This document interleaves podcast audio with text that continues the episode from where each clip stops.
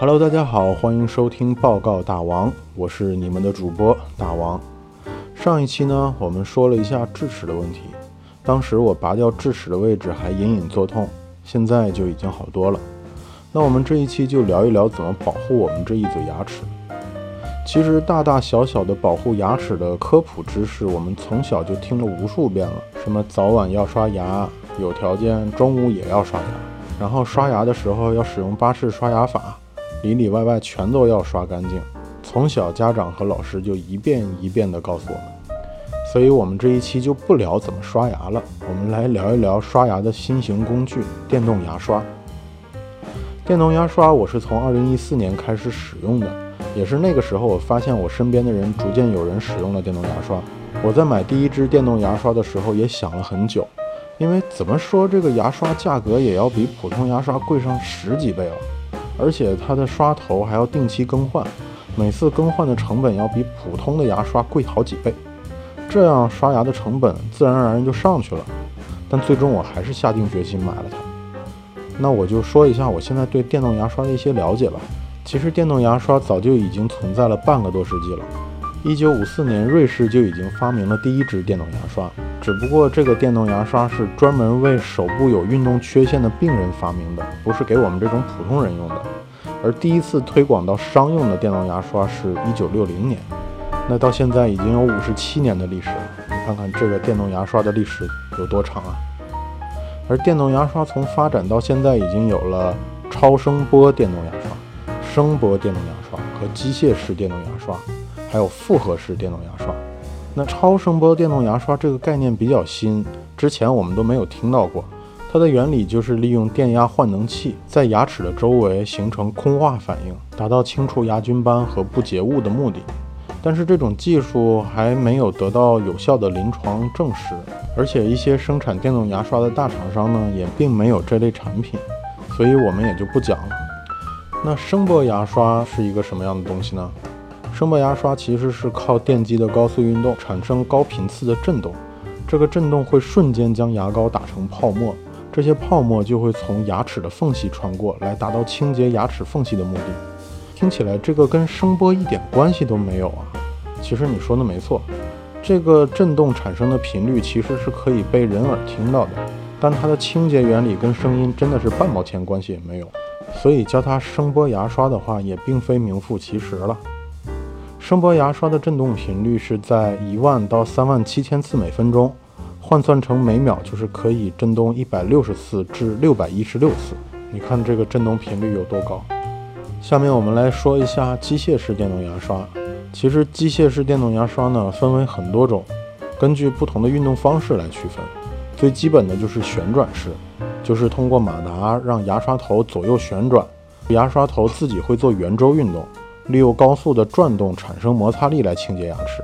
这种旋转式的牙刷的振动频率是在八千次每分钟，那换算成秒的话，就是每秒转动一百三十三次左右。那我用的这一种呢，其实是复合式电动牙刷，也叫做三 D 牙刷。它就是通过马达让牙刷头左右旋转的同时，让牙刷毛也做高频次的振动。它的振动可以达到两万八千八百次每分钟，每秒钟会有四百八十次的震动。这样的牙刷结合了上述的两种运动方式，高频次的震动让牙膏瞬间转成泡沫，通过旋转产生的摩擦力来清洁牙齿表面。一支牙刷做两个事情，看这多高效啊！其实国外还有一些其他复合式的牙刷，我就不多说了，可能有些效果并没有那么好，而且有些在国内也很少有卖。那么我说说，在我第一次使用电动牙刷之后，最大的一些感受是什么？我感觉刷完牙之后，牙齿变得特别光滑，好像做了抛光一样。用舌头舔上去，就感觉非常非常的平滑。这个在我使用普通牙刷的时候，基本上是没有感觉得到的。有些人说，使用电动牙刷的时候，会因为振动频率和旋转次数过快，导致牙龈会有一些疼痛。这种情况我还没有发生过，可能是我比较粗糙，或者牙齿比较大。而且我每次刷牙的时候都会特别在意牙龈缝隙和根部的长时间洗刷，也没有产生任何痛感。有可能是这些人在刷牙的时候按压力过大，导致牙龈产生了一些痛感，或许您可以试试稍稍轻一点的去按压牙刷头，看看有没有减轻这个疼痛感。而且压力过大的话，有可能会导致牙刷坚硬部分碰到牙齿，导致牙齿的磨损。这也是为什么很多电动牙刷厂商会增加压力感应的原因。如果压力过大的话，这些电动牙刷就会提醒你。一听到抛光，就有很多人会担忧了。哎呦，这个牙刷能给牙齿抛光呀？抛光可是会把牙齿越磨越薄的呀，这可不行，太危险了，还是手动刷牙比较好。其实完全没有这个必要担心。你看我这用下来几年，牙齿不是还是好好的吗？那肯定又会有人说了，你说好用，怎么你还拔智齿啊？而且你这颗智齿还蛀掉了。这个我就要讲一下了。其实我蛀牙是发生在我买电动牙刷之前，就是因为这次蛀牙，我才决定要使用电动牙刷的。因为手动刷牙有很多地方，我们以为我们刷过了，它就是干净的，其实它并没有真的很干净。首先就是我们当初刷牙习惯不是很好，每次刷牙的时间都特别短，而且一颗牙齿刷一两下就过去了，很多食物残渣都还没有清理掉，我就刷完了，才导致我产生了蛀牙。电动牙刷就能很好的解决这个问题，因为电动牙刷的频次特别高，平时刷一颗牙的时候，两秒钟可能也就一上一下两次就过了，而同样的时间，电动牙刷可以震动八百多次，甚至更多，这样就可以轻松刷掉那些残渣。而且很多电动牙刷的牙刷头都比较小，这样就很容易深入到口腔深处来清洁一些普通牙刷不能清洁的地方。所以电动牙刷真的能为我们的口腔清洁带来很多的益处。电动牙刷自身的清洁也很重要，因为这个牙刷和普通的牙刷不一样。普通牙刷我们用了两三个月就可以扔掉了，电动牙刷我们可是要用好几年的。